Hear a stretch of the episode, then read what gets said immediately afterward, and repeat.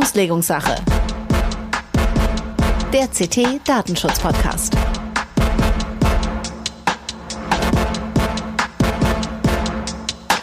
Hallo und herzlich willkommen zur Auslegungssache. Heute Episode 18. Wir zeichnen auf am 22.07. Vermutlich sind wir dann am 24.07. morgens online. Ähm, eigentlich hatten wir heute vor, über das Thema Videoüberwachung zu sprechen und hatten uns dazu einen kompetenten Gast eingeladen. Der kompetente Gast ist trotzdem heute da. Allerdings haben wir das Thema kurzfristig geändert aus aktuellem Anlass, weil der EuGH eine sehr wichtige, wegweisende Entscheidung getroffen hat zum Thema Datenschutz DSGVO, Datenübermittlung. Dazu kommen wir gleich. Das ist das Schwerpunktthema. Ähm, aber zunächst begrüße ich natürlich wie immer am anderen Ende der Homeoffice-Leitung Jörg Heidrich. Jörg, hallo, wie geht's? Es geht ganz hervorragend. Vielen Dank für die äh, nette Vorstellung. Ich bin Jörg Heidrich, Justizialdatenschutzbeauftragter des Heise Verlags und ich freue mich, dass Holger Bleich, der sich, glaube ich, nicht selbst vorgestellt hat, äh, und ich heute wieder in der wievielten 18. Episode der Auslegungssache über Datenschutz sprechen können. Und ähm, ich freue mich über unseren kompetenten Gast oder unsere kompetente Gästin. Wir freuen uns, zu Gast zu haben die Anwaltskollegin Carola Sieling. Sie ist äh, Fachanwältin für IT-Recht. Sie ist Dozentin an der Nordakademie und äh, Spezialistin auf dem Gebiet von des IT- und Internetrechts, dort auch äh, mit entsprechenden technischen Kenntnissen ausgestattet und hat ihre Kanzlei in Hamburg und Carola, was war das andere? Gut, das, äh, das, nicht, das andere Paderborn. war nicht Paderborn, genau. Paderboring, hast du gesagt. also, ja gut, also Gütersloh ist nicht weit weg von hier, aber so schlimm ist es noch nicht. Hamburg also, und Paderborn. Nicht. Herzlich willkommen, Carola. Schön, dass du da bist. Ja, hallo. hallo auch von meiner Seite. Freue mich, dass ich da sein kann. Auch zu dem Thema des EuGH. Das äh, hat ja letzte Woche ganz schöne Wogen geschlagen. Ja, ja da müssen wir ran, haben wir gedacht. Noch länger beschäftigen auch, ja. Carola, ist übrigens auf Twitter sehr aktiv. Das wollte ich jetzt gleich mal, bevor wir das wieder vergessen, weil wir das so oft vergessen. Carola, kannst du mal deinen Twitter-Handle sagen, falls dir jemand folgen möchte? Ja, Carola unterstrich Sieling, ganz spannend. Oh, da hast du dir ja Gedanken gemacht. Carola, was hat dich denn zum IT-Recht gezogen? Also wir kennen uns schon nicht sehr intensiv, aber relativ lange. Wir haben nämlich mal so 1842 äh, zusammen die äh, Fachanwaltsausbildung äh, zum IT-Recht gemacht. Also wann war das? Zwei, 2008 oder so? Oder noch früher? Ja, ich glaube, oder? wir waren einer der ersten Durchgänge, ja, die das genau. überhaupt gemacht haben. Also diese Fachanwaltsfortbildung äh, gibt's ja in vielen Dingen und damals war das ganz neu, dieses IT-Recht. Und wir haben das, glaube ich, in Düsseldorf gemacht. Kannst du dich genau. erinnern? Genau. Ich erinnere ja. mich. Was hat dich denn zum IT-Recht gezogen? Ja, die Kombination aus ähm, Informatik und Recht eben. Also ich bin technisch sehr affin und äh, war ich immer schon und äh, ich habe auch das Recht immer gerne gemocht. Also ich mag auch gern mit Menschen umgehen und äh, gleichzeitig äh, interessieren mich die technischen Hintergründe auch sehr mhm. stark. Also wenn ich so mit, mit Leuten über meine Arbeit spreche, bezeichne ich das oft so ein bisschen als Tätigkeit im, im Rahmen der Übersetzung zwischen Technik und Recht. Also ich merke da schon, dass beide Seiten so ein bisschen ihre eigene Sprache haben. Äh, siehst du das ähnlich? Machst du da ähnliche Erfahrungen? Ja, das stimmt. Also ich glaube, man müsste als IT-Rechtler sowieso so grundlegende technische Kenntnisse haben, um das auch richtig beraten zu können. Und ähm, da gibt es natürlich, also nicht nur die technischen Kenntnisse, auch das Wording ist so ein bisschen anders. Und ich glaube, ähm, da kann man die Leute ganz gut abholen, wenn man auch technisch äh, einigermaßen fit ist. Und das wollen wir jetzt beweisen. Hm. Wir mhm. fangen aber an, wie immer, mit, Achtung, Holger, dem, dem Bußgeld der, der Woche, Woche, Woche, Woche. Du warst so langsam heute. Du warst langsam heute. Aber nochmal machen wir es nicht. Das müssen wir mit den Leuten nicht zumuten. äh, unser Bußgeld der Woche Eh, danke, wollte ich nochmal voran sagen. Wir haben das Bußgeld der Woche, wenn mich jemand auf Twitter darauf angesprochen hatte, von dsgvo-portal.de. Die haben eine ganz tolle Liste ähm, von immer aktuellen Bußgeldern aus Europa, also, also kein Geheimnis, wo wir das her haben. Und das, was ich diese Woche rausgesucht habe, stammt aus Belgien und der Empfänger des Buß Bußgeldes ist äh, einmal mehr Google und zwar Google Belgien und das Bußgeld hat eine Höhe von doch stattlichen 600.000 Euro. verhängt hat es die Autorité de Protection de Données. Ich vermute mal, dass das die belgische Datenschutzbehörde ist. Was ist passiert? Die belgische Tochter von Google hat eine Eingabe bekommen auf Löschung von Suchergebnissen. Es geht also um das Recht auf Vergessen. Die, wir erinnern uns, der Europäische Gerichtshof hat das vor einigen Jahren, ich glaube es war 2014, mal beschlossen, ähm, dass man unter bestimmten Voraussetzungen Ergebnisse von Suchmaschinen, insbesondere von Google, löschen kann. Und hier war es so, dass es äh, einem Sucher, aus einem Suchergebnis hervorging, dass der Betroffene ähm, eine Belästigungsbeschwerde mal ausgesprochen hat. Also hat sich, Details wissen wir da nicht, aber er hat sich irgendwo mal äh, über eine Belästigung beschwert und das war nach wie vor über Google, wenn man seinen Namen eingegeben hat, herauszufinden. Das Ganze war aber bereits im Jahr 2010, also jetzt wirklich schon vor zehn Jahren, rechtskräftig als unbegründet erklärt worden und es gibt natürlich eigentlich, wenn man sich das genau mal anschaut, relativ wenig Gründe, warum das dann tatsächlich noch auffindbar sein muss. Und das sah die Behörde eben auch so und sah den Löschanspruch des Betroffenen auch gegeben, auch aus der DSGVO, dort aus Artikel 17, dem Recht auf Löschung. Die Behörde war der Meinung, dass die Auflistungen nicht mehr aktuell sind und äh, daher ähm, eben auch nicht notwendig, dass äh, sie auftauchten. Und sie sahen darin, dass sie das trotzdem taten, einen, einen schwerwiegenden Verstoß gegen die DSGVO und es wird äh, dadurch ein Bußgeld von 500.000 Euro verhängt und das Ganze wurde dann nochmal ergänzt durch eine weitere Strafe in Höhe von 100.000 Euro. Das finde ich ganz interessant. Ähm, dadurch, dass die den Antrag auf Löschung nicht transparent und ausreichend verständlich beantwortet haben.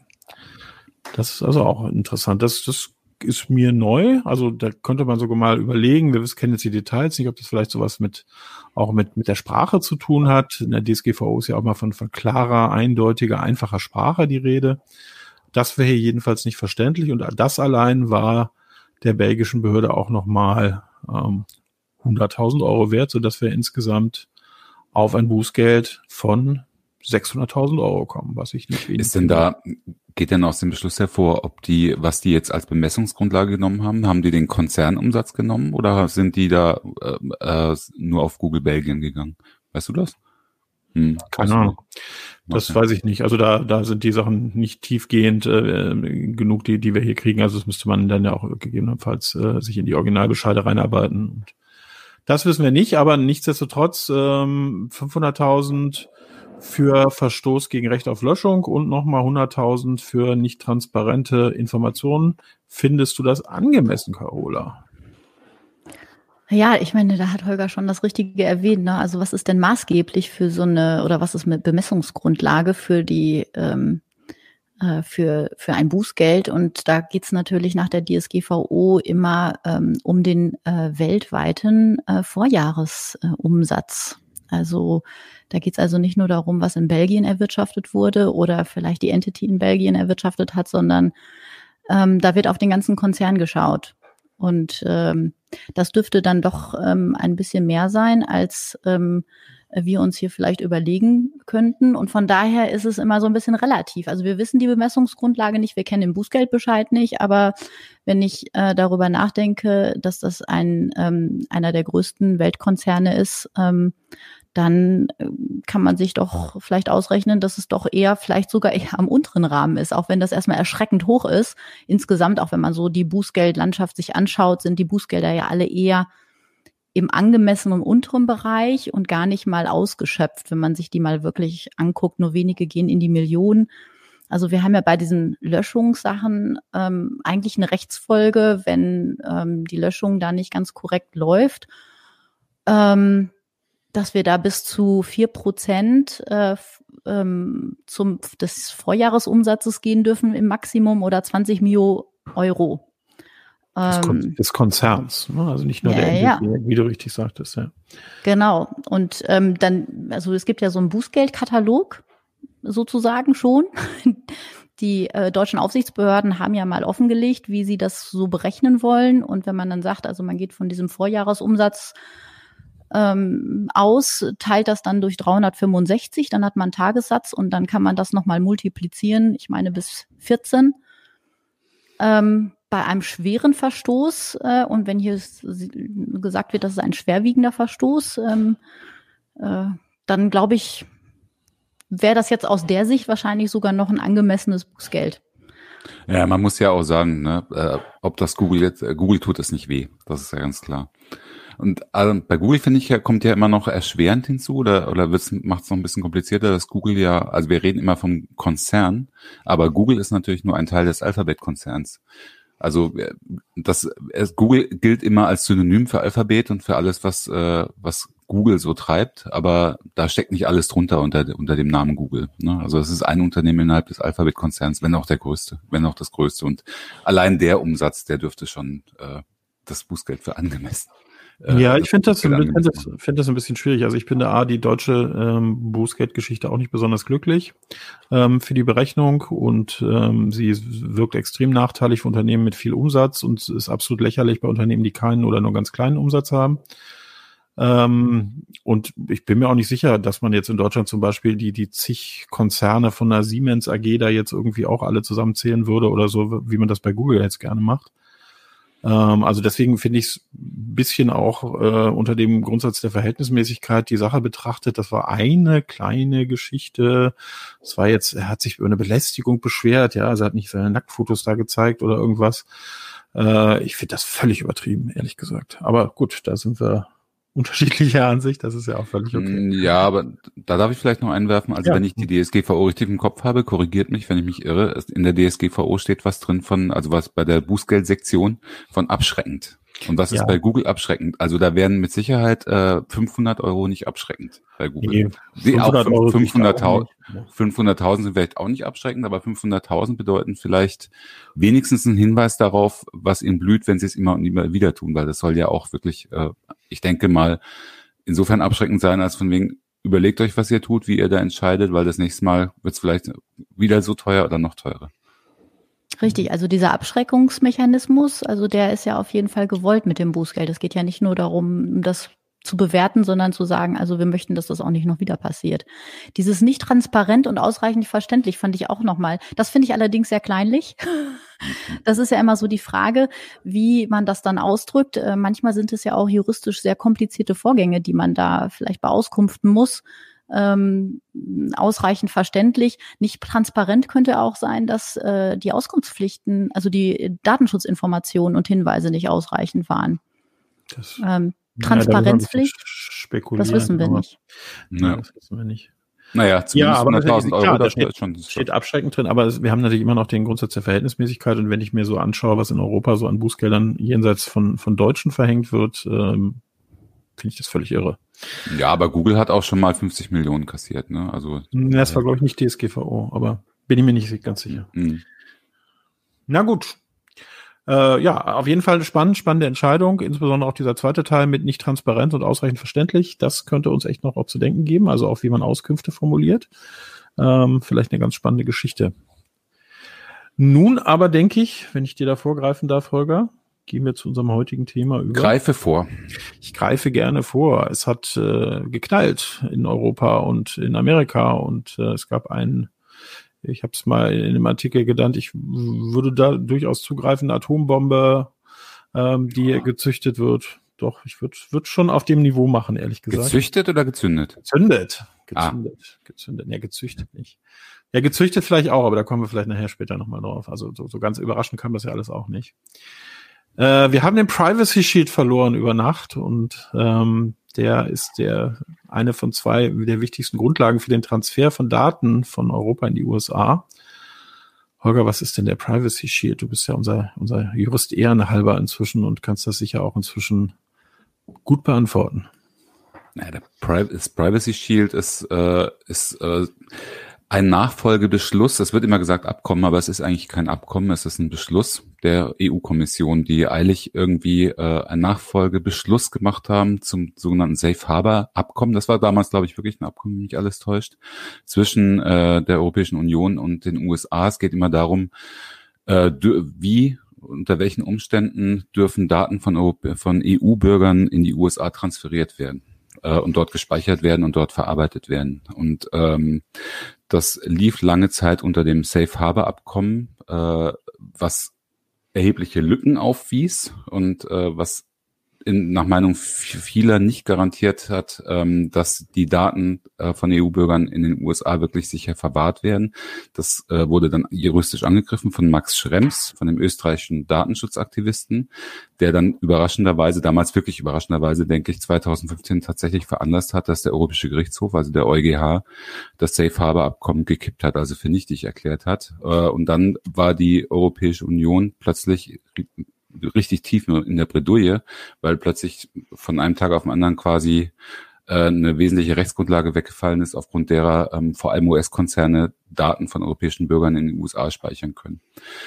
Äh, deswegen hat man sich schnell überlegt, was macht man und äh, hat quasi ein, äh, naja, also einen Nachfolgebeschluss äh, gemacht, der, der hieß dann Privacy Shield. Das ist ähm, es nennt sich ein Angemessenheitsbeschluss. Das heißt, äh, in diesem äh, mit diesem Beschluss erkennt die Europäische Kommission, die das, die diesen Beschluss getroffen hat, an, dass äh, das Schutzniveau für Daten in den USA ausreichend ist, damit US-Bürger sie, äh, damit äh, europäische Bürger, dass da die Daten von europäischen Bürgern auf amerikanischen Servern gespeichert werden können und dort transferiert werden können.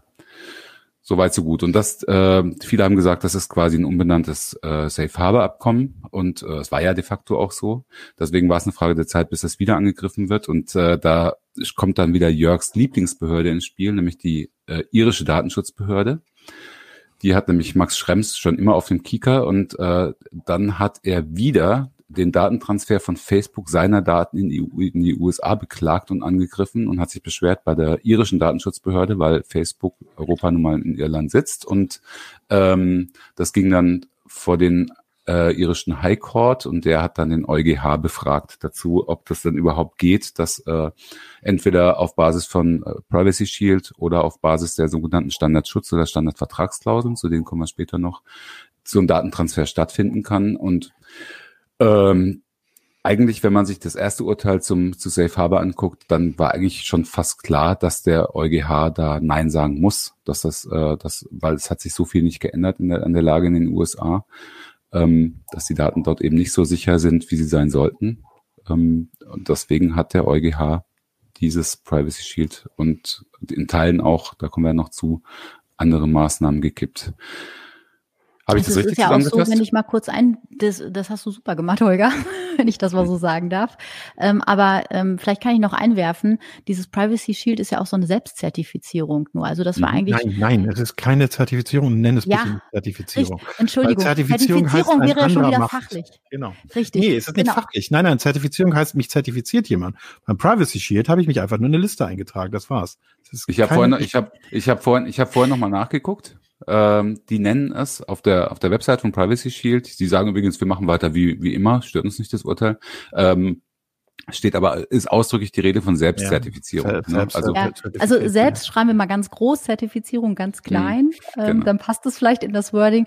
Also das ist tatsächlich, äh, also im, seit dem Bestehen des Privacy Shields, also das war einmal so das große Fragezeichen, was steht da überhaupt drin, was ist das eigentlich? Ähm, und als es klar war, hieß es eigentlich, ist eigentlich ja nur unetikettiert worden, so ein bisschen. Ähm, und ähm, also vom Safe Harbor zum Privacy Shield. Und ähm, äh, das war also schon vor zwei Jahren hatte ich schon Anfragen in der Praxis darüber, ob man denn aufgrund des Privacy Shields, da ist das ja noch gar nicht ähm, so im Detail angegriffen worden, ähm, äh, ob denn trotzdem ein Datentransfer aufgrund des Privacy Shields überhaupt rechtmäßig sei. So, dann habe ich immer gesagt, äh, formell ja. Mhm. So ist das eine Grundlage, ähm, weil ja eben dieser Angemessenheitsbeschluss da bestand. Mhm. Aber naja, die Frage ist halt auch damals schon, äh, auch als es 2016 zustande gekommen ist, ob es halt zukunftssicher ist. Ne? Also ich weiß noch, dass ähm, die EU-Kommission, ja, die, es gibt ja eine jährliche Prüfung quasi. Und die EU-Kommission hat schon seit 2017 immer wieder gemeckert, aber natürlich können sie es nicht zurückziehen. Das ist ja auch klar. Es gibt ja keine Alternative. Es gab ja, es gab und gibt keine Alternative. Ich weiß noch, Vera Jourova hat immer gesagt, ja, da muss aber die USA noch nachbessern oder so. Und, und ähm, es geht ja immer darum, ähm, das, das ist die Grundlage auch des Urteils. Wie sicher sind die Daten von, von äh, europäischen Bürgern vor dem Zugriff äh, von vor allem von US-Ermittlungsbehörden, von Geheimdiensten in den USA? Deswegen genau. war ja auch Deswegen war ja auch das Kippen von Safe Harbor eine, eine Folge der Snowden-Veröffentlichung. Ne? Und an der Lage hat sich halt seit 2015, seit Safe Harbor, nichts geändert.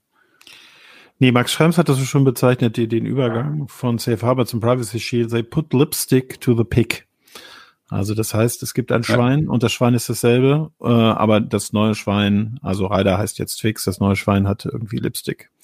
Mhm. Ähm, viel mehr hat sich auch nicht geändert. Also es gab so, so ein paar Geschichten, die noch ein bisschen hübsch, hübsch gemalt wurden und äh, aber im Prinzip äh, hat sich da auch nicht wahnsinnig viel geändert. Aber es haben die Datenschutzbehörden haben das übrigens auch von Anfang an gesagt. Also äh, die haben von Anfang an gesagt, wir halten Safe Harbor nicht für ähm, oder viele haben es gesagt, äh, nicht nicht für wirksam und wir würden es auch gerne, wenn wir es könnten, können wir aber nicht äh, es für unwirksam erklären. Und deswegen hat diese Entscheidung jetzt auch gar nicht so wahnsinnig viele Leute so richtig überrascht glaube ich. Ich glaube nicht, dass alle, dass wir darauf vorbereitet waren. Also ich war es jedenfalls nicht, muss ich zu meiner Schande gestehen. Äh, aber überrascht hat es mich jetzt auch nicht. Ähm, es gab ja auch im Hintergrund schon die ersten Bemühungen in der EU-Kommission, die haben das ja kommen sehen äh, die ersten Bemühungen, ähm, da jetzt ähm, zu wirken und zu sagen, also wir müssen vielleicht nochmal, kommen wir ja gleich nochmal zu dem Thema EU-Standard-Vertragsklauseln ergänzen oder politisch auch einwirken, ähm, die Zusammenarbeit äh, zu den USA auch nochmal an einigen Stellen verbessern, um da was zu erreichen. Also da ist ja auch schon im Vorfeld gearbeitet worden. Auf das Urteil hin, leider haben wir jetzt ja noch kein Ergebnis. Naja, also allzu heftig, allzu heftig wurde da, glaube ich, nicht gearbeitet. Und Frau Jourova hat noch 2019 sich selber abgefeiert, die den Privacy Shield damals gemacht hat, ähm, was das für ein wahnsinnig tolles Abkommen es wäre. Und ähm, also äh, da jetzt hier die Kommission zu loben, äh, das würde ich jetzt zumindest nicht tun. Aber kommen wir doch mal zu dem Urteil. Ähm, da ist tatsächlich im Prinzip, Holger hat es schon fast gesagt, äh, das gleiche oder ein ganz, ganz ähnlicher, äh, was ja auch nicht wundert, weil das, weil das Abkommen fast gleich war, äh, ähnlicher Inhalt wie damals bei, bei Safe Harbor. Wir müssen nochmal sagen, Jörg, ähm, es ist kein Abkommen. Da hast du recht, entschuldige. Vereinbarung. nee, weil, weil das, weil das, weil das ja, ja. wir denken. Ja, ja, also nee, nee. tatsächlich, da gibt es nichts, da gibt es keinen Vertrag und gar nichts. Es gibt ein paar formlose Briefe quasi zwischen US-Regierung und EU-Kommission, aber es ist nur ein Angemessenheitsbeschluss. Ne? Die sagen einfach, wir halten das für angemessen, fertig. So. Ja, ich kann mich auch noch gut erinnern, als das verhandelt wurde. Da hat irgendwie, wenn ich das jetzt richtig im Kopf habe, der Justiziar von irgendeiner US-Behörde das verhandelt. Ja, also das war nicht mhm. mal auf Ministerebene. Da habe ich mich ja. irgendwie schon verarscht gefühlt. Aber nichtsdestotrotz, es geht grundsätzlich um die Frage, darf ich deutsche, europäische Daten in die USA schicken? Da gibt es eine Reihe von Rechtsgrundlagen. Und die wichtigste ist, war eben Privacy Shield, weil, machen wir uns nichts vor, es war halt sehr einfach, sich da einfach einzutragen und danach eigentlich fast nichts zu machen. Aber der Nachteil von dem ganzen Ding ist natürlich, und auch man muss das sicher der, der Europäischen Kommission auch vorwerfen, dass sie hier schlecht ausgehandelt hat, äh, dass es nahezu überhaupt keinen Schutz der EU-Bürger gab, deren Daten dann jetzt eben in amerikanischen Pötten lagen denn es gab nahezu uneingeschränkt Zugriffe der US-Geheimdienste, der diversen Behörden bis hin, ich habe, glaube ich, mal gelesen, irgendwie die, die US-Forstbehörde hätte da unter bestimmten Umständen auch äh, Zugriff und ähnliches. Ähm, und das ist nicht eingeschränkt, also die können darauf alle zugreifen im Zweifelsfalle und es fehlte insbesondere eben auch an wirksamen Rechtsmitteln. Also das heißt, wenn man sich dagegen wehren wollte, gibt es da kein Rechtsmittel. Es gab irgendwie einen omonesen, om, omonesen, omonösen Ombudsmann, den, der da, den sie da beschäftigen. Die Stelle war, glaube ich, auch ganz lange nicht besetzt, aber der hat auch so gut wie überhaupt keine Macht. Ähm, das heißt, selbst wenn man sich da völlig falsch behandelt fühlt, gab es so gut wie kein Rechtsmittel, das man dagegen ergreifen könnte. Und äh, der Zustand ist auch von, von Datenschutzbehörden schon seit Jahren bemängelt. Und das ist dann letztendlich das Kernargument, ähm, des, des EuGH und der sagt formal juristisch, äh, hat er hier die, die DSGVO geprüft und die Europäische Grundrechtecharta, ähm, die unter anderem äh, Privat- und Familienlebensschutz, personenbezogene Datenschutz und das insbesondere auch das Recht auf effektiven gerechtlichen Rechtsschutz verbirgt und kam dann zu dem Ergebnis, hey, hier stimmt irgendwas nicht. wie das letzte Mal. Und deswegen wurde dieses Programm dann eben ähm, für nichtig erklärt. Und das gilt ab sofort. Das gilt ab, ab sofort. dem 16.07. Genau. Lassen Sie mich nachsehen. Das wenn, der, der wenn, ich rechtlich, wenn, wenn Sie rechtlich informiert sind, gilt das ab sofort. genau. Und Teile dieser Auskunft könnten Sie verunsichern. Naja, deswegen finde ich es besonders komisch, dass auf der Webseite von Privacy Shield, äh, die, wo du die, wo die Datenbank ist, die du auch abfragen kannst mit den rund 5000 Unternehmen, die sich da eingetragen haben, wie du sagst, ähm, dass da einfach steht, wir machen jetzt erstmal weiter. Äh, also, aber das hatte, es hatte keinen Effekt mehr. Interessanterweise vielleicht, um das noch kurz zu ergänzen, äh, ich habe vorhin noch mal nachgeschaut, wer denn aktuell so von den Großen, von den Big Five äh, dabei ist. Ne? Also interessanterweise ist Apple nach wie vor nicht dabei. Also die berufen sich seit jeher nicht aus Privacy Shield. Facebook ist nicht mehr dabei. Äh, die sind gar nicht, auch nicht auch nicht mehr eingetragen, die sind raus. Ähm, dafür sind halt Google mit drin äh, und äh, Microsoft und wer und Amazon auch, genau. Hm. Ich glaube, die, die, die meisten, mit denen man so täglich zu tun hat, sind da drin, weil, würde klar, würde ich an deren Stelle auch machen. Ne? Hat für diese mhm. sehr eine einfache Geschichte. Ja, was ergibt sich dann jetzt daraus, Carola? Du äh, ähm, aus der täglichen Beratungspraxis, ich meine, die müssten jetzt wahrscheinlich die Bude einrennen, oder? Vor Panik. Ja, es war so ein bisschen umtriebig letzte Woche, um das mal so zu sagen. Also die so die Meinungen gehen dann natürlich auseinander, wie man da jetzt reagiert. Also wenn man jetzt streng genommen äh, äh, das so nimmt, müsste man gucken, also Privacy Shield ist unwirksam. Und wenn ich meine Datenübertragung ähm, nur auf das Privacy Shield stütze, dann wäre die wohl illegal. Und ähm, was bedeutet das dann? Also es müsste also sofort ähm, die Tätigkeit einstellen mit wirksam werden des Urteils. Hm. Hat das jemand gemacht? Wisst ihr jemanden, der das gemacht hat? nee. Oder? Nein. Nein, ja. also das ist, ähm, äh, also es gibt ja noch andere Möglichkeiten, mal davon abgesehen, da können wir auch noch mal gleich zu sprechen kommen, aber ähm, ähm, damals auch beim Safe Harbor kam das ja über Nacht, jetzt ja ein bisschen erwarteter, ähm, aber dann trotzdem wieder ähm, ähm, ein, ein Ruck ähm, äh, durch die Unternehmenslandschaft. Ähm, und da gab es eine kurze Übergangsfrist. Die Datenschutzbehörden waren auch so ein bisschen ähm, fix und fertig mit den Nerven, haben dann äh, Übergangsfristen für die Unternehmen äh, gewährt. Das war so ein halbes Jahr. Und dann sollten die mal ähm, ihre Verträge auf gesunde Füße stellen.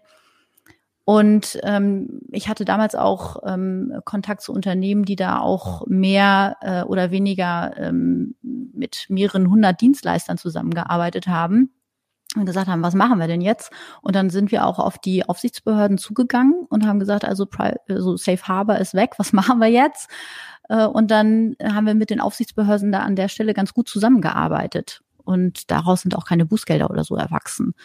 Ähm, jetzt ist es so ein bisschen. Ähm, Wobei, vielleicht ganz kurzer, mhm. ganz kurzer Einwurf.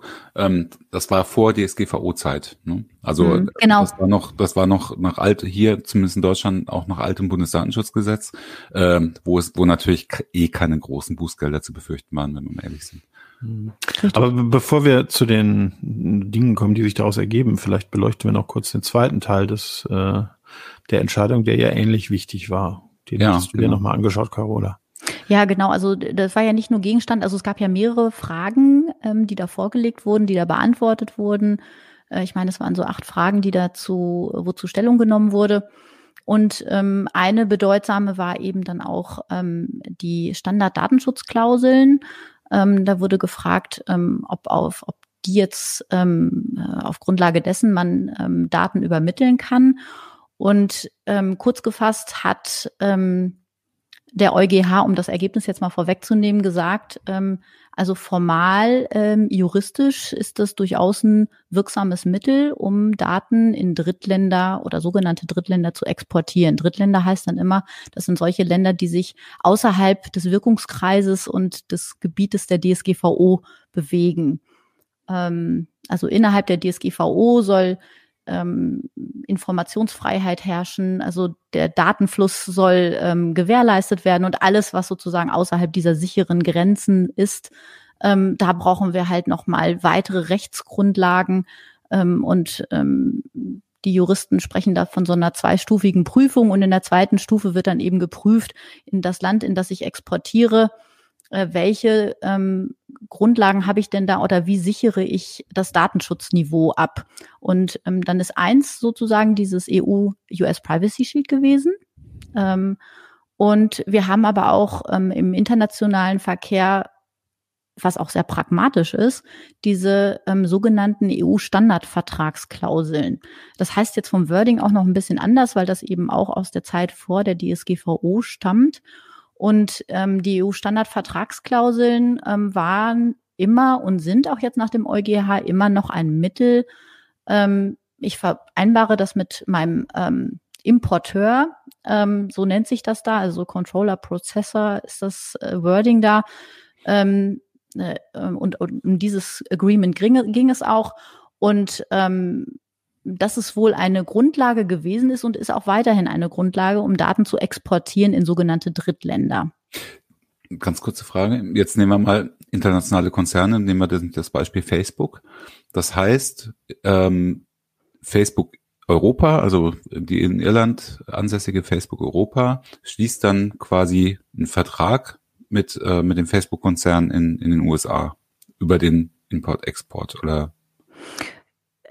Also das geht eigentlich direkt immer vom genau. Ähm, mhm. Genau, das ist, sind einmal die Vertragsparteien, also der, der ist sozusagen die verantwortliche Stelle, die das, die die Daten exportiert und mhm. die an der anderen Stelle das wieder importiert oder Zugriff darauf hat. Zwischen diesen beiden Parteien wird der Vertrag geschlossen. Also schließt Facebook einen Vertrag mit sich selbst. Ne? Äh, jo. Nee, Jörg? Doch, ich, ich glaube schon, oder? Naja, die eine Entity mit der anderen Entity, ne? Also ja. klar ist es insgesamt ein Konzern, aber hm. äh, wichtig ist natürlich, dass es unterschiedliche Unternehmen sind. Ja, ja, das ja, ist klar. Und, und mhm. für Konzerne können wir noch kurz dazu sagen, ohne da jetzt zu sehr drauf einzugehen, gibt es auch noch mal so ein paar Sonderregelungen, aber die würden wir jetzt hier erstmal außen vor lassen. Mhm. Ist auch unklar, wie sich das Urteil jetzt auf diese ähm, wenn du schon ansprichst, äh, für die Juristen, ähm, die jetzt zuhören, äh, Binding Corporate Rules ist eben auch noch unklar, wie sich das daraus auf, äh, darauf auswirkt, klar. Mhm. Ich glaube, weil es wirklich kompliziert ist, nur noch einmal ein kurzer Zwischenstand. Also das Problem ist, dass Amerika hat schlechteren Datenschutz aus europäischer Sicht als wir. Deswegen braucht es bestimmte Bestimmungen, dass wir die Daten, dass wir europäische Daten dahin exportieren können. Es gibt mehrere Möglichkeiten. Das eine war Privacy Shield, ist weggefallen. Das zweite sind die Standard-Datenschutz, Standard-Vertragsklauseln. Zu denen kommen wir gleich noch. Und dann gibt's noch was für Konzerne und dann gibt's noch Einwilligung, dazu kommen wir gleich auch noch so. Und, und da sind wir jetzt gerade in dem Punkt, ähm, dass wir schauen, wie und unter welchen Umständen ist das überhaupt zukünftig noch möglich, Daten in die USA zu importieren, exportieren, exportieren.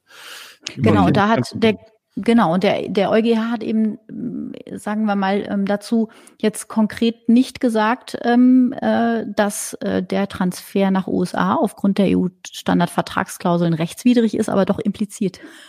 Weil er nämlich sagt, ähm, die EU-Standardvertragsklauseln sind an sich in Ordnung, aber ähm, äh, man muss eben gucken, ähm, man, das ist also ein Papier, was man unterschreibt ja, oder vielleicht auch nur anklickt im Rahmen der Nutzungsbedingungen. Ähm, und das muss natürlich auch eingehalten werden können. Und jetzt kann man eins und eins zusammenzählen und sagen, also wenn die Überwachungsmaßnahmen der Grund sind, warum das Privacy Shield nicht haltbar ist ähm, und die Rechte der Bürger, ähm, der europäischen Bürger, äh, dann ist fraglich doch ähm, berechtigterweise äh, die EU-Standardvertragsklauseln, wie können die denn dann wirksam umgesetzt werden? Ja, ähm, und äh, da kann man halt so einen pragmatischen Weg wählen. Also die Konzerne, also ich habe jetzt eine Stellungnahme heute Morgen noch von, von Microsoft ähm, gelesen. Äh, die sagen natürlich, wir übermitteln nach EU-Standard äh. Äh, das ist ja wirksam nach der nach dem EuGH-Urteil, ja richtig.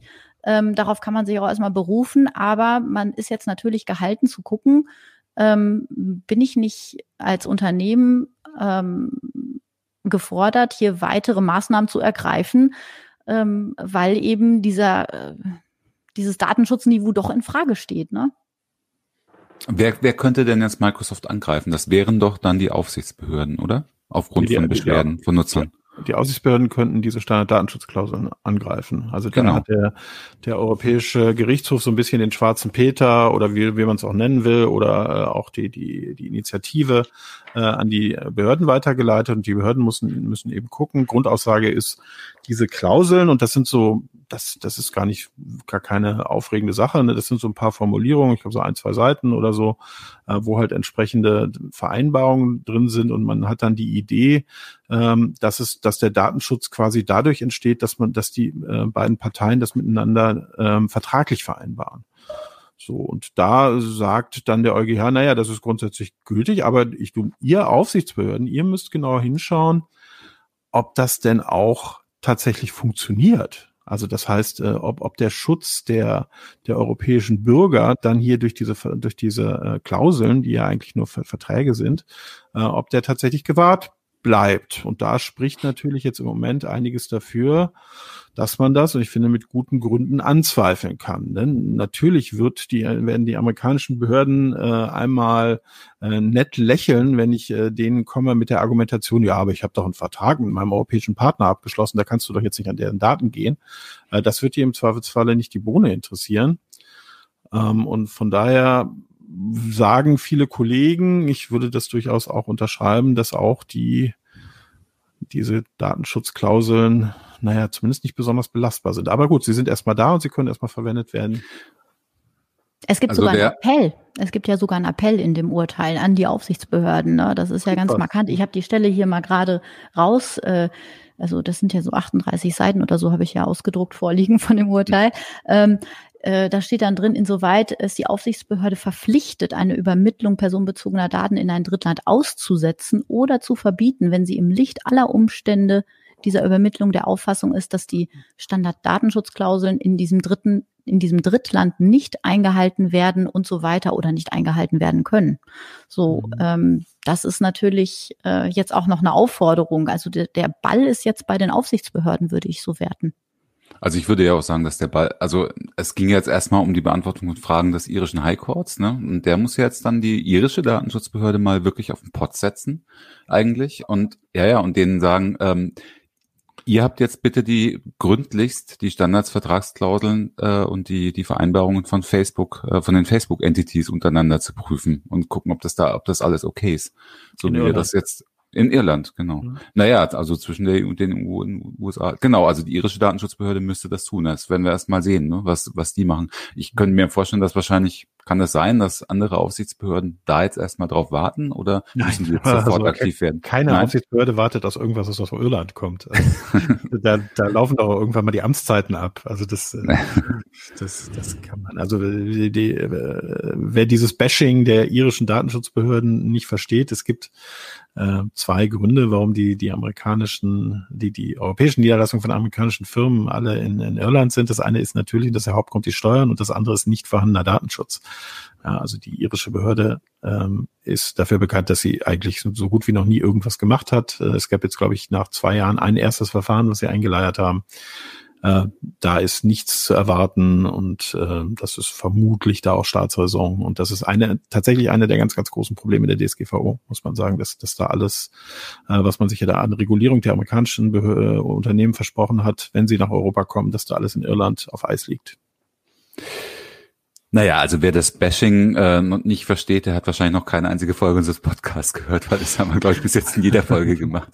Sagen wir mal so. Ja, das ist tief. Carola, hast du, äh, hast du schon, wo, weil du sagst, du hast eine Stellungnahme von Microsoft gelesen, hast du schon, hast du dir schon Stellungnahmen von ähm, Aufsichtsbehörden angeschaut? Weil es gibt ja ein paar, die schon was gesagt haben dazu, ne? Genau, sind so ein paar vereinzelte, ähm, haben sich ja noch nicht alle zugeäußert. Ich warte auch ehrlich gesagt auf die Datenschutzkonferenz, die wird da wahrscheinlich zu auch noch was sagen äh, müssen. Also das ist ja sozusagen die Vereinigung ähm, der deutschen Aufsichtsbehörden. Wir haben ja hier in Deutschland das Glück oder Pech des Föderalismus, ähm, je nachdem, wie man sieht. Ähm, und äh, das heißt also, jede, äh, jedes Unternehmen schaut erstmal auf seine Aufsichtsbehörde und da gibt's, ich sag mal so, mehr oder weniger streng ausgeführt genau das, was wir gesagt haben. Privacy Shield gilt also nicht. Und ähm, die Standarddatenschutzklauseln äh, könnten äh, vermutlich jetzt auch kein geeignetes Mittel sein. So. Und mhm. äh, je nachdem, also die ein oder andere, ich sag mal, äh, Berlin ist so der Hardliner. Ähm, die sprechen ja sogar von ähm, Zurückholen der Daten. Das finde ich auch immer so etwas untechnisch ausgedrückt, muss man ja sagen. Also wie will man das jetzt aus der Vergangenheit zurückholen? Also ich kann ja eigentlich nur den Datentransfer abbrechen, Verträge abbrechen, kündigen und löschen lassen. Äh, wie soll ich das jetzt zurückholen? So, was einmal da über den Atlantik geflossen ist. Ja. ja, es ist schon bemerkenswert, wie, wie unterschiedlich die Stellungnahmen sind. Also es gibt eine Stellungnahme aus England von den britischen Behörden, die ja immerhin noch bis Ende des Jahres wohl in der DSGVO sind und die raten zu einem britischen Keep Calm and Carry On und einfach bisher einfach so weiterzumachen wie bisher.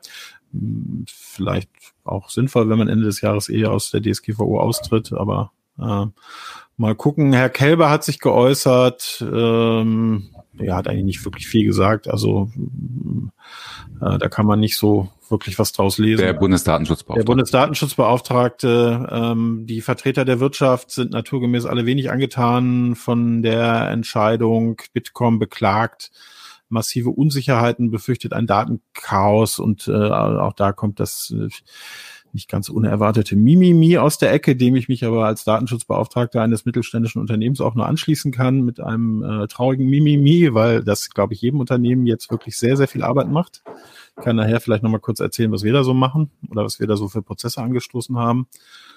Und der Knaller ist echt diese, diese, diese Datenschutzerklärung, mit der ich mich auch schon über ganz viele Leute gestritten habe, von Frau Smolczyk, Smolczyk, also der Berliner Datenschutzbehörden äh, die ja tatsächlich sagt, dass sie sämtliche Unternehmen und äh, Personen darauf für sie die, äh, die Verantwortung haben, dass äh, die, die personenbezogene Daten in die USA übermitteln, nun umgehend zu Dienstleistern in der Europäischen Union oder in einem Land mit angemessenem Datenschutzniveau zu wechseln. Wer bereits ins Ausland, ins Drittland übermittelt hat, muss das zurückholen. Das gelte insbesondere für Daten in der Cloud. No. Äh, bemerkenswerter Aufruf, finde ich. Also wir haben es mal so ein bisschen überlegt, was das so für Konsequenzen haben könnte. Also Handys aus, ne, ist ja Google drauf und Slack aus. Ja, Slack sowieso. Das ist Teams aus. ja, aber auch Google Internet aus, aus ne? Slack aus. aber auch aus. Internet aus war natürlich irgendwie das ja. Internet ohne die ganzen amerikanischen Firmen, Holger, das kennst du besser als ich, äh, die da im Hintergrund so vor sich hinarbeiten, äh, glaube ich, keine Sekunde bestandsfähig wäre.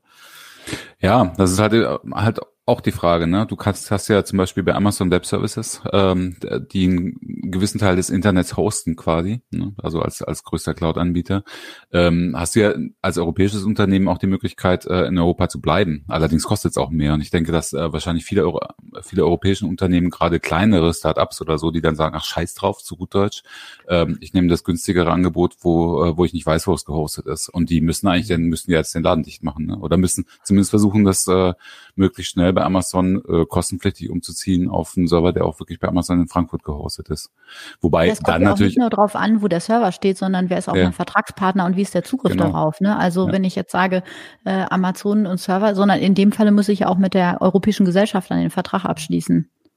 Ja, und ich weiß nicht, ist das bei Amazon Web Services der Fall? Ich, hm, ich glaube schon, das kann man sich auch.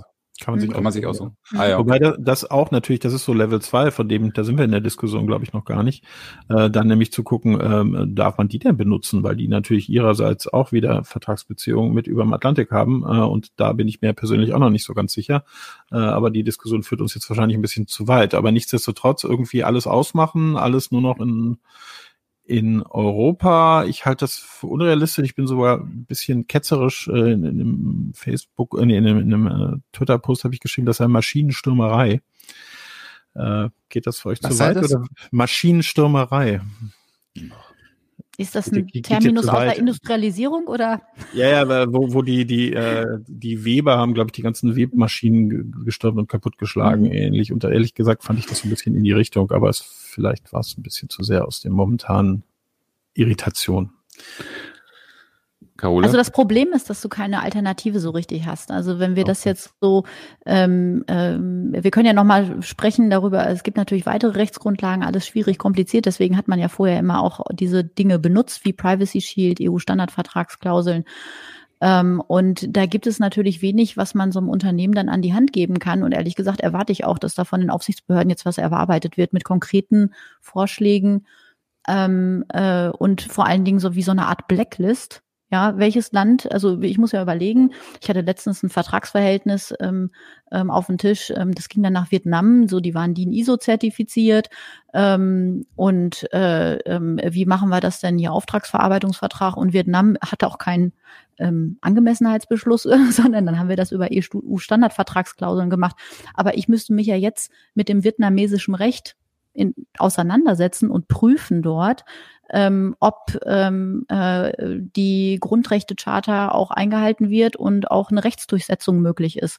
So, das äh, ist ja äh, schon also für die Unternehmen nicht gerade pragmatisch. Deswegen erwarte ich schon, dass die Aufsichtsbehörden jetzt denen eigentlich jetzt das Problem auf den Tisch ähm, geknallt werden muss und sagen muss, also jetzt sieh mal zu, wie wie wir als Unternehmerlandschaft damit umgehen müssen und in welche Länder dürfen wir denn jetzt noch exportieren oder nicht. Weil ich kann jetzt nur sagen, achselzuckend, ja, EU-Standardvertragsordnung können wir jetzt mal sicherheitshalber abschließen, aber ob das am Ende dann hier in dem konkreten Fall korrekt ist, das weiß ich auch nicht. Sondern da müssen wir jetzt noch mal äh, kurz die ähm, Rechtslandschaft in Vietnam untersuchen, zum Beispiel. Ne? Und so geht mhm. es ja in jedem Land. Das geht ja nicht, es geht ja nicht nur um die USA. Und auch die politische, ne? nicht, nicht nur die rechtliche. Kann ja dann durchaus sein, dass du wunderschöne äh, Gesetze hast. Ich habe jetzt gerade heute gelesen, ähm, dass China jetzt neuerdings ein Datenschutzgesetz hat. Ähm, fand ich auch ganz interessant, wollte ich mir sogar mal äh, ganz, ganz spannend. Ähm, aber ähm, was bleiben uns denn da Achso, nee, du hast von noch, wollte ich noch kurz ergänzen, du hast von noch von den, von den sicheren Drittstaaten gesprochen, das wollte ich noch kurz ergänzen. Also es gibt ein paar Länder, da muss man diese ganzen Verrenkungen nicht machen, weil man eben äh, gesagt, weil, weil die, die Europäische Kommission gesagt hat, die haben ein ausreichendes Datenschutzniveau, was, was ähnlich dem unseren ist und da kann man die Daten eben guten Gewissens äh, hergeben. Sind, glaube ich, so zehn, Kanada, Neuseeland, Japan gehört jetzt neuerdings dazu, Argentinien, Uruguay, Schweiz. Schweiz. Ja, die wichtigen. Die es hieß ja auch, äh, es hieß Granada. ja auch EU, US, Swiss Privacy Shield übrigens, ne? Weil ja. die Schweiz war ja, war ja mit, dem, mit drin. Richtig. Ja. Ähm, ich möchte noch mal ganz kurz, äh, bevor wir zu den juristischen Praktiken kommen, wie man vielleicht äh, das Ganze doch noch irgendwie rechtswirksam umsetzen kann, seinen Datentransfer, äh, eine Sache möchte ich schon noch sagen, also mal aus meiner Bürgerrechtsperspektive raus. Also weil du, weil, weil ihr das ja so kritisiert als Juristen, ja, wo stehen wir denn jetzt, was sollen wir denn jetzt machen, so übernachten? Aber erstens war es ja, äh, ist ja, hat sich abgezeichnet. Das war halt nicht hundertprozentig überraschend. Aber die zweite Sache ist, es gibt nun mal eine Prüfung dieses angemessen, äh, dieses Angemessenheitsniveaus oder dieser, dieses Angemessenheitsbeschlusses. Und die ist völlig klar zu dem Ergebnis gekommen, auch richtigerweise, es, die, das Schutzniveau in den USA ist nicht angemessen. Das kann auch nicht angemessen sein. Und äh, mit Trump ist es noch weniger angemessen mit äh, mit einigen neuen Erlässen, die er noch, wo die noch mal äh, mehr Rechte aufgeweicht hat, vor allem EU in, von EU-Bürgern in den USA. Also die Richtung geht ja eher noch damals war äh, als als Privacy Shield verabschiedet wurde, äh, äh beziehungsweise äh, dass dass äh, der Beschluss gefasst wurde, äh, gab es gab es ja noch Barack Obama. Da konnte man ten, von der Tendenz her davon ausgehen, dass die USA sich vielleicht ein bisschen kooperativer verhält, aber das davon ist ja im Moment überhaupt nicht auszugehen.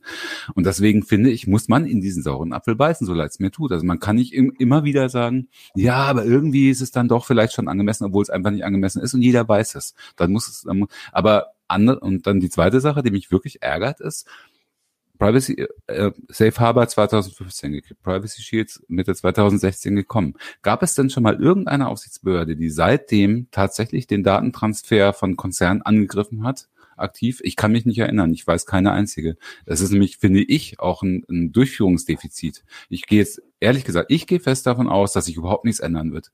Da wird jetzt, äh, da wird jetzt großartig ähm, äh, geschrien und gemacht, äh, vor allem von Seiten Berlin. Äh, zum, der der ähm, baden-württembergische Datenschutzbeauftragte hat zum Beispiel gesagt, ja, jetzt kann ja jeder, äh, da, ist, da beginnt nämlich schon das Verlagern der Verantwortung, jetzt kann ja jeder Kunde von, von den Konzernen Schmerzensgeld verlangen wenn, wenn die Datenübertragung trotzdem stattfindet. Das ist doch nicht Aufgabe von mir, wenn ich jetzt Facebook nutze, äh, Schmerzensgeld zu verlangen oder irgendwas, sondern ich erwarte von den Aufsichtsbehörden, in dem Fall eben von der irischen Datenschutzbehörde, dass sie ihrer Arbeit nachkommen, nämlich, äh, dass sie, wenn der Datentransfer als illegal äh, äh, oder der äh, die Grundlage entzogen ist, dass sie dann aktiv werden. Und das sehe ich halt überhaupt nicht. Ich sehe es auch in der Zukunft nicht, ehrlich gesagt.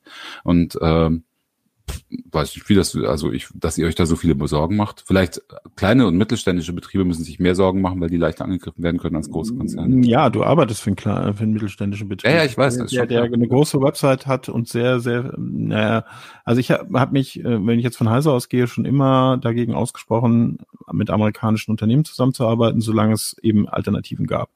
Davon profitieren wir jetzt, aber das heißt natürlich nicht, dass wir es gar nicht tun. Ähm, also nur, nur um das zu sagen, also das, das betrifft dich auch, ne? Und das betrifft uns natürlich auch, auch, auch, alle im, im Privatleben, ne? Und ich und wenn ich dann und richtig sauer werde ich dann, wenn dann so kleine und mittelständische Unternehmen, wie ihr beide sie auch vertretet, wenn die dann angegangen werden von den Aufsichtsbehörden, aber die großen Konzerne kommen dann wieder ungeschoren davon. Das fände ich den, das, äh, den Worst Case, aber den, den sehe ich, sehe ich kommen.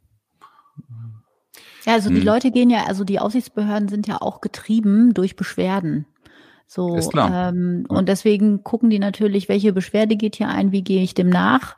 Ähm, und äh, von sich aus ähm, wird ja nicht so viel veranlasst. Ja, haben die auch gar nicht ähm, äh, die äh, Man- und Woman-Power für, äh, da jetzt hier im großen Stile mal tätig zu werden. Es gab ja mal so ein paar Leuchtprojekte ähm, aus Hamburg oder Kiel ähm, gegen große Konzerne.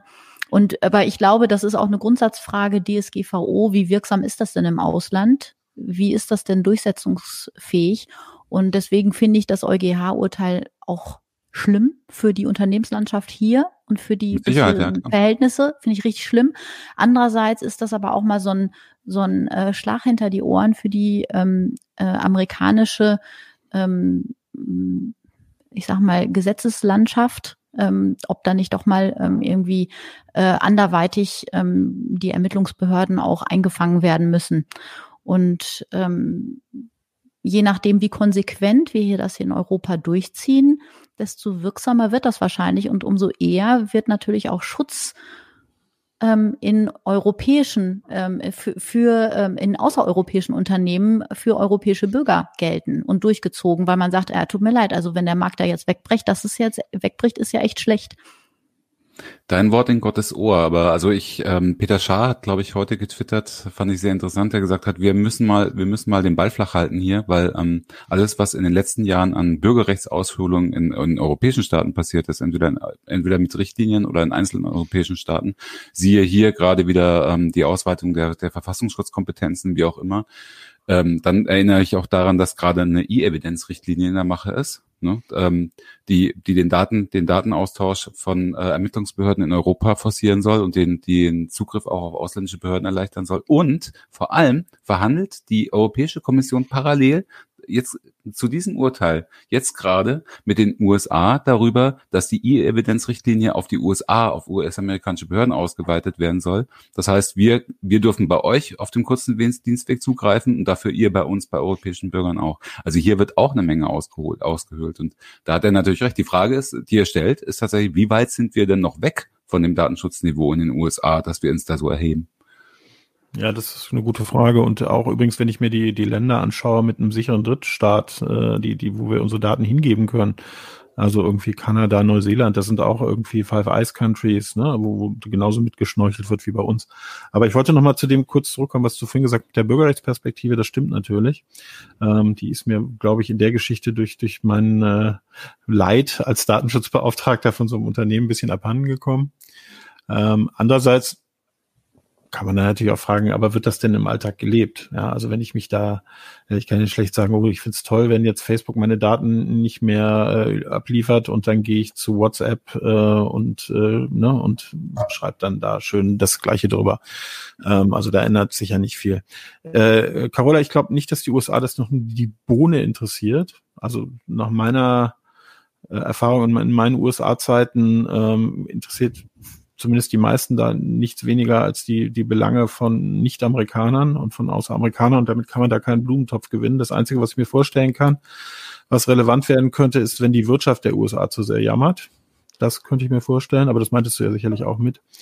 Ähm, und ähm, nur erwarte ich, also und kein Mensch erwartet, dass Trump da jetzt Europa irgendwelche Zugeständnisse macht. Das wäre aus meiner Sicht völlig ähm, völlig Eher abstrus. im Gegenteil. Eher, eher im Gegenteil, genau. Mhm. Und- Aber der wirtschaftliche Druck ist halt da. Also ich sag ja, wenn der Markt, ein gewisser Markt wegbricht, also es gab ja nicht umsonst auch Bemühungen auch ähm, von unterschiedlichen Unternehmen zu sagen, wir machen hier in die Deutschland Cloud und so, als man noch nicht so sicher war, ist es denn jetzt auch in den anderen europäischen Ländern überhaupt so sicher wie bei uns in Deutschland? Ähm, also da gab es ja auch Bestrebungen von Konzernlandschaften, Mhm. die gesagt haben, wir machen hier die Sonderwurst dann für die Europäer. Und, Ja, und das ist vielleicht auch eine kurz, furchtbar Teil. gescheitert, weil es war ja auch einfach viel zu teuer, weil die Leute, die Leute wollen ja auch für diese zusätzliche Sicherheit auch gar nicht bezahlen, obwohl das natürlich ein Kostenfaktor ist. Ähm, richtig ist natürlich, ähm, ich habe vielleicht einen amerikanischen ursprünglichen Dienst, das wäre ja was, dann ähm, möglicherweise wie bei Amazon zum Beispiel oder gibt's äh, damals gab es ja auch mit der Microsoft Deutschland Cloud, um nicht nur einen zu nennen, die Möglichkeit umzusatteln, ähm, um irgendwelche rechtlichen Konstrukte, damit man sagen kann, okay, also auch wenn die Muttergesellschaft in den Vereinigten Staaten liegt, kann ich zumindest ein Konstrukt schaffen, dass wir mit den Daten und den Vertragspartnern, direkten Vertragspartnern zumindest in Europa bleibt. Und das scheint ja vielleicht sogar eine kurzfristige mögliche Lösung zu sein, auch für die äh, Unternehmenslandschaft in Amerika. Hm. Also Ich fand dieses Modell der Deutschland Cloud übrigens ganz kurz, also Ja. das fand ich, fand ich vorbildlich und das hat mich wahnsinnig geärgert, dass Microsoft das gestoppt hat. Ich hoffe, dass sie es jetzt wieder aufleben lassen. Glaube, Also, es weil, war- hat sich nicht gelohnt, ne? Nachdem was ja, ja, aber, aber- das Prinzip war super, ne, dass sie, dass sie quasi den Schlüssel zu ihren Rechenzentren in Europa ähm, einem Treuhänder geben. In dem Fall war es T-Systems von der Telekom äh, und dass deswegen die US-Behörden keinen Zugriff drauf haben, ne, weil sie beim US, beim, beim, beim deutschen Unternehmen gar nicht erst nachfragen brauchen. Das wissen sie ja auch. Fand ich gut, aber ist leider weg. Deswegen hat Ja. Microsoft natürlich jetzt auch so Schwierigkeiten mit, mit Teams zum Beispiel. Ne? Es gibt eine schöne Analyse von meinem Anwaltskollegen Sascha Krämer und der schreibt unter anderem was von den akuten Auswirkungen. Der schreibt Google Analytics weg. Social Media bei Facebook, Twitter und Instagram geht derzeit nicht. Videokonferenzsysteme US-amerikanischer Anbieter, Zoom, Teams gehen derzeit nicht. Hosting von Services in US-amerikanischer Infrastruktur, AWS, Azure, Cloudflare geht derzeit nicht. Hm, Müssen wir doch das Netz dicht machen, oder? Also zumindest große Teile. Also Google Suche im Unternehmensbereich geht nicht. Also, Naja, aber ihr habt, ihr habt doch vorhin, ihr habt doch vorhin gesagt, es gibt ja auch noch Alternativen. Jetzt haben wir, es ist halt Privacy Shield weg, dann die Standardvertragsklauseln, das, äh, die stehen noch auf der Kippe, je nachdem, was die Aufsichtsbehörden so machen. Carola, was gibt's denn noch für Alternativen, auf die man vielleicht auch noch satteln könnte? Ja, ich habe sogar schon direkt eins beraten. Also wir hatten da letzte Woche, weil eben auch so ähm, Tools, die so im Alltag einfach nicht wegzudenken sind mehr, ähm, äh, die dann auch vom amerikanischen Dienstleister stammen, wo es aber eigentlich kein vergleichbares Produkt auch in Europa gibt. Also selbst wenn man dann rübergehen wollte, ähm, ähm, findet sich da einfach keins, äh, was äh, gleich effizient, gleiche Funktionalitäten hat. Ähm, und äh, dann kann man halt gucken, also DSGVO gibt so einen Blumenstrauß an Möglichkeiten, wie man halt in so Drittländer äh, exportieren kann an die Hand. Und ähm, dann gibt es eben auch noch, wenn man eben keine Angemessenheitsbeschlüsse hat oder Standardvertragsklauseln beschließen kann, etc., dann habe ich auch noch die Möglichkeit zu sagen, ähm, also ich, ich, ich hole mal so zwei raus, die vielleicht ganz ähm, relevant sein könnten. Ähm, und zwar ähm, mit Einwilligung. Ja, also Einwilligung ist ja immer so, dass ähm, was auch in der EU-Grundrechtecharta steht, dass man sagt, also entweder ich habe ich eine gesetzliche Grundlage oder eine Einwilligung für einen Datentransfer. Und dann muss ich aber sagen, ähm, die Einwilligung muss ich dann konkret natürlich auf diese Datenübertragung beziehen. Und ich muss auch nochmal darauf hinweisen, dass ich eigentlich einen Dienstleister oder Daten ähm, in ein Land transferiere, wo das Datenschutzniveau überhaupt nicht gewährleistet ist. Also ich muss da vorher darauf hinweisen. Und wenn dann jemand sagt, also gut, ich bin da wirklich darauf hingewiesen worden, transparent, ähm, und der sagt trotzdem, ich möchte das trotzdem, ähm, dann kann man ähm, ja vielleicht auch noch mal ähm, äh, aufgrund dieser Einwilligung die Daten verarbeiten. Also das ist eher so ein Mittel, worauf der Jurist als letztes eigentlich seine Datenverarbeitung fußen möchte, weil das ist natürlich immer äh, anfechtbar in irgendeiner Form. Ist Und jederzeit widerrufbar, oder? Die Einwilligung. So ist es. Also du kannst es widerrufen als Person, aber selbst kann, also schon die wirksam einzuholen, ist ja immer schon so ein Akt. So, Hm. wie macht man das im Arbeitsverhältnis, wenn da jetzt irgendwelche Tools eingesetzt werden? Ähm, äh, Mache ich das mit Einzeleinwilligungen? Ist immer fraglich, sind die überhaupt ähm, wirksam, äh, freiwillig vor allen Dingen? Äh, Mache ich das äh, mit einer Betriebsvereinbarung? Ähm, äh, und da muss ich da solche Sachen reinschreiben wie, aber leider haben wir einen Dienstleister ausgewählt. Mhm. Der hat also so ein schlechtes Datenschutzniveau und ähm, was muss man da reinschreiben? Und es gibt sogar Stimmen, die sagen, das wäre auch nicht für den dauerhaften ähm, Datentransfer eigentlich ein geeignetes Mittel. Und dann gibt es noch sowas wie, es ist unbedingt erforderlich, also aufgrund meines Vertrages ist es unbedingt erforderlich, dass ich das jetzt so mache, wie ich das mache und die Daten transferiere. Ehrlich gesagt, ich kann mir kaum eine Möglichkeit vorstellen, wann das unbedingt erforderlich ist. Also ja, im der, ganz der, normalen Altersgeschehen, ne? Gibt es als Beispiel dieses Buchung direkt in den USA und dann musst du, müssen halt deine Daten rüber, ne? Aber das ist nichts, was ja. für Unternehmen interessant ist. Genau, also dieses, äh, ich setze ein Tool ein und das ist hier im Rahmen des Beschäftigungsverhältnisses erforderlich, ähm, das äh, ist schwierig, schwierig. Also das geht so gut gar nicht. Und dann gibt's natürlich irgendwie alles, was so lebensnotwendig ist, ne? Ähm, hm. ähm, das kann man eben auch noch machen. Aber das ist alles irgendwie schwierig ähm, und ich ist so ein bisschen beigebrochen. Nur, nur zum Nachlesen noch. Ähm, ich glaube, ihr bezieht euch doch jetzt auf den Artikel 49 DSGVO, oder? Für die, für die Ausnahmen für bestimmte Fälle, äh, falls weder ein Angemessenheitsbeschluss vorliegt, bla bla bla. Ne? Genau. Nehme ich mal, ja. Mhm. Ja, wobei der halt das Problem hat, dass er eigentlich extrem eng auszulegen ist. Er ist eine Ausnahmegeschichte und das mhm. wahrscheinlich auch nicht sein kann, was irgendwie jetzt über einen längeren Zeitraum tatsächlich trägt. Ne? Also bin da, muss, muss gestehen, ich bin da auch ehrlich gesagt ein bisschen ratlos. Also wir haben das jetzt, kann ich mal erzählen, wie wir das, äh, welche Sachen wir jetzt bei Heise eingeleitet haben. Wir haben jetzt erstmal alle ähm, Kollegen sensibilisiert, die eine Abteilungsleiterfunktion haben und dann äh, haben die jetzt die Aufgabe, nochmal jenseits der Sachen, die, die wir eh schon in unseren Unterlagen haben, nochmal genau zu gucken, mit welchen amerikanischen Unternehmen sie zusammenarbeiten. Dazu gibt's dann noch eine Videokonferenz, wo die nochmal Fragen stellen können und dann sollen sie eine Liste schicken und dann fangen wir an zu priorisieren.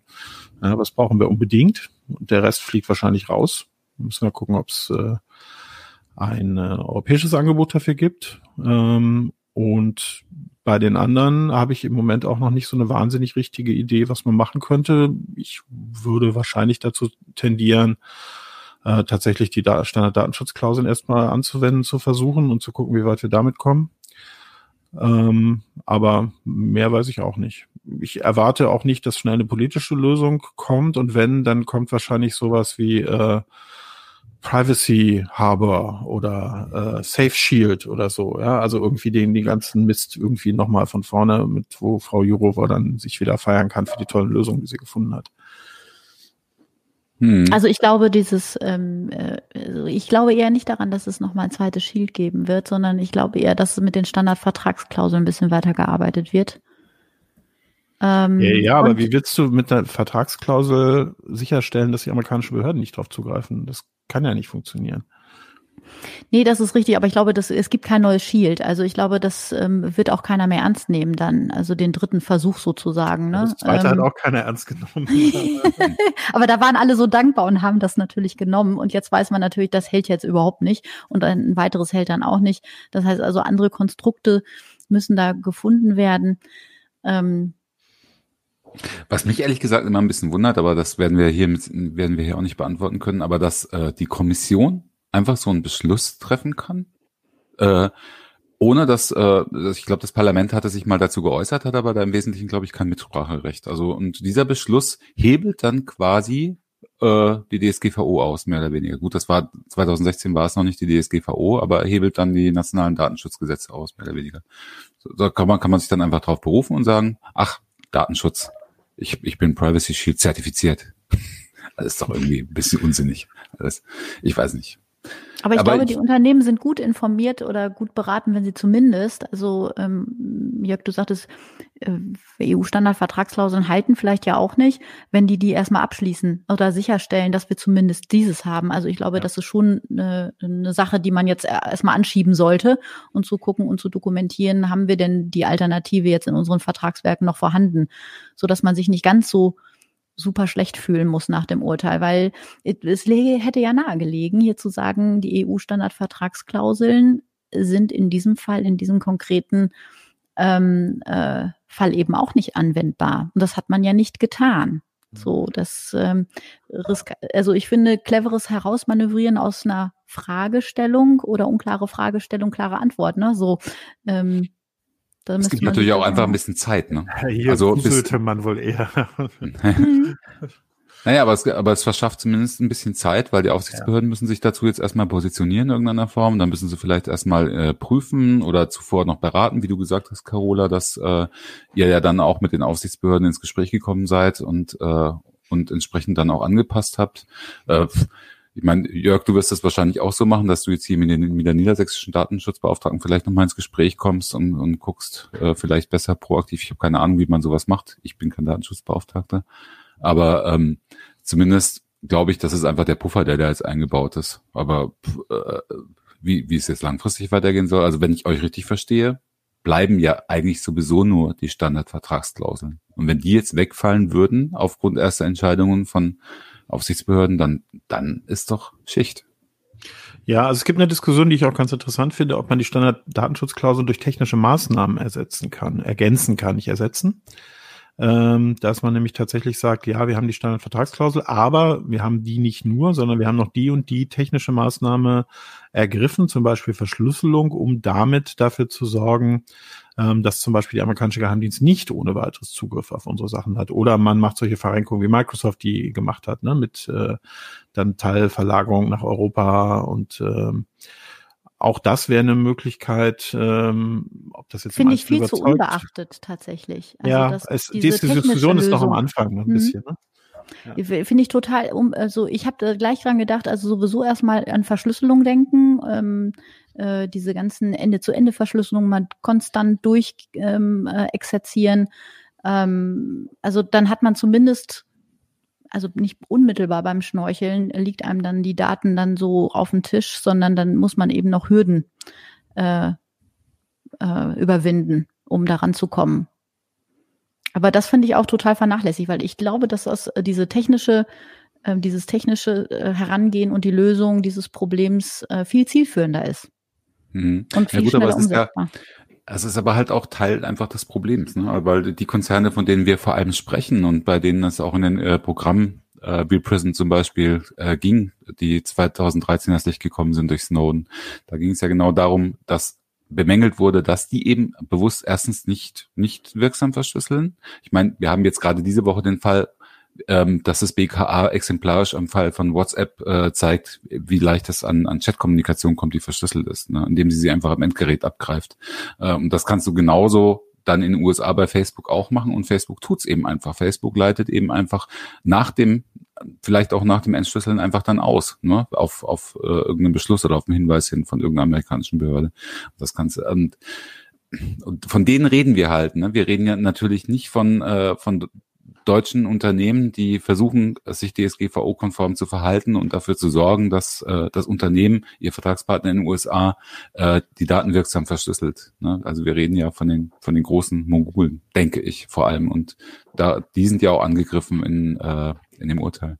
Das wäre ja, wahrscheinlich nochmal ein, ein neuer Podcast, ne? Mit äh, welche, welche Verschlüsselung ist denn hier überhaupt wirksam und welche Mechanismen gibt es da in Software, ähm, Bugs einzubauen, Hintertüren oder ob man wirklich die Verschlüsselung aufbricht, weil das ist, äh, wenn ich das so richtig verstanden habe, dem BKA ja auch nicht gelungen. Äh, zu, zu äh, Schlüsseln nicht, nee, aber da, ja. aber nach, aber nach dem, äh, nach dem entschlüsselt wurde, dann erst abzugreifen. Ne? Das ist ja immer so der wunde Punkt bei der, bei der ganzen. Irgendwo muss ja auf dem Handy entschlüsselt werden und wenn du es erst danach abgreifst, dann hast du den Klartext vorliegen. Hm.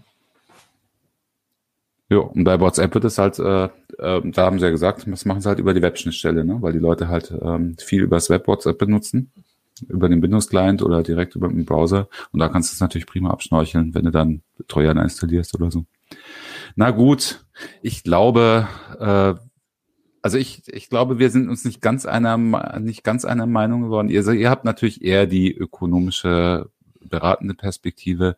Ich finde das Urteil schon richtig und ich freue mich auch, dass Max Schrems es erwirkt hat und ich freue mich auch, dass jetzt ganz viele Leute mal neu gezwungen sind, darüber nachzudenken, äh, wem sie welche Daten anvertrauen in Übersee.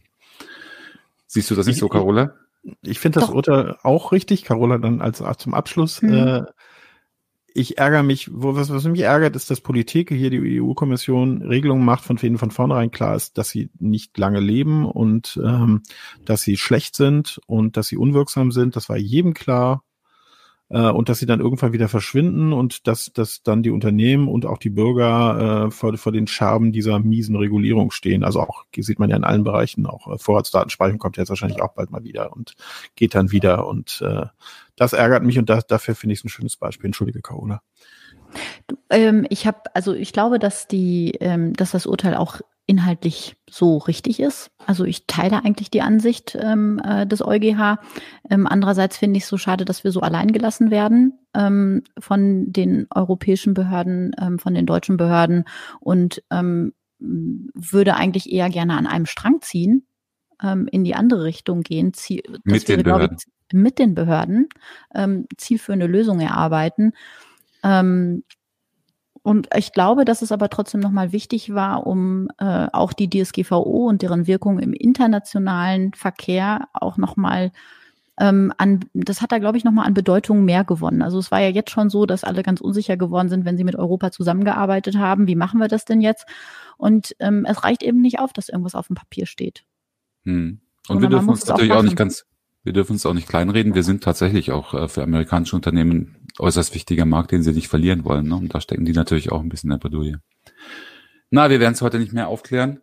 Carola, ich danke dir vielmals, dass du heute dabei warst. Und wir wollten ja eigentlich über Videoüberwachung sprechen. Das hat sich jetzt kurzfristig geändert. Aber ich hoffe, du äh, hast noch mal später Lust, bei uns im Podcast über das Thema dann zu sprechen und äh, vor allem halt auch äh, viele praktische nützliche Tipps zu geben, wie man sich verhalten sollte, wenn man überwacht wird oder wenn man überwachen will. Ja, sehr gerne. Das ist natürlich auch ein, ein schönes Überwachungsthema, geht dann weiter. genau. Ja, das immer weiter, ein. immer, immer weiter. genau.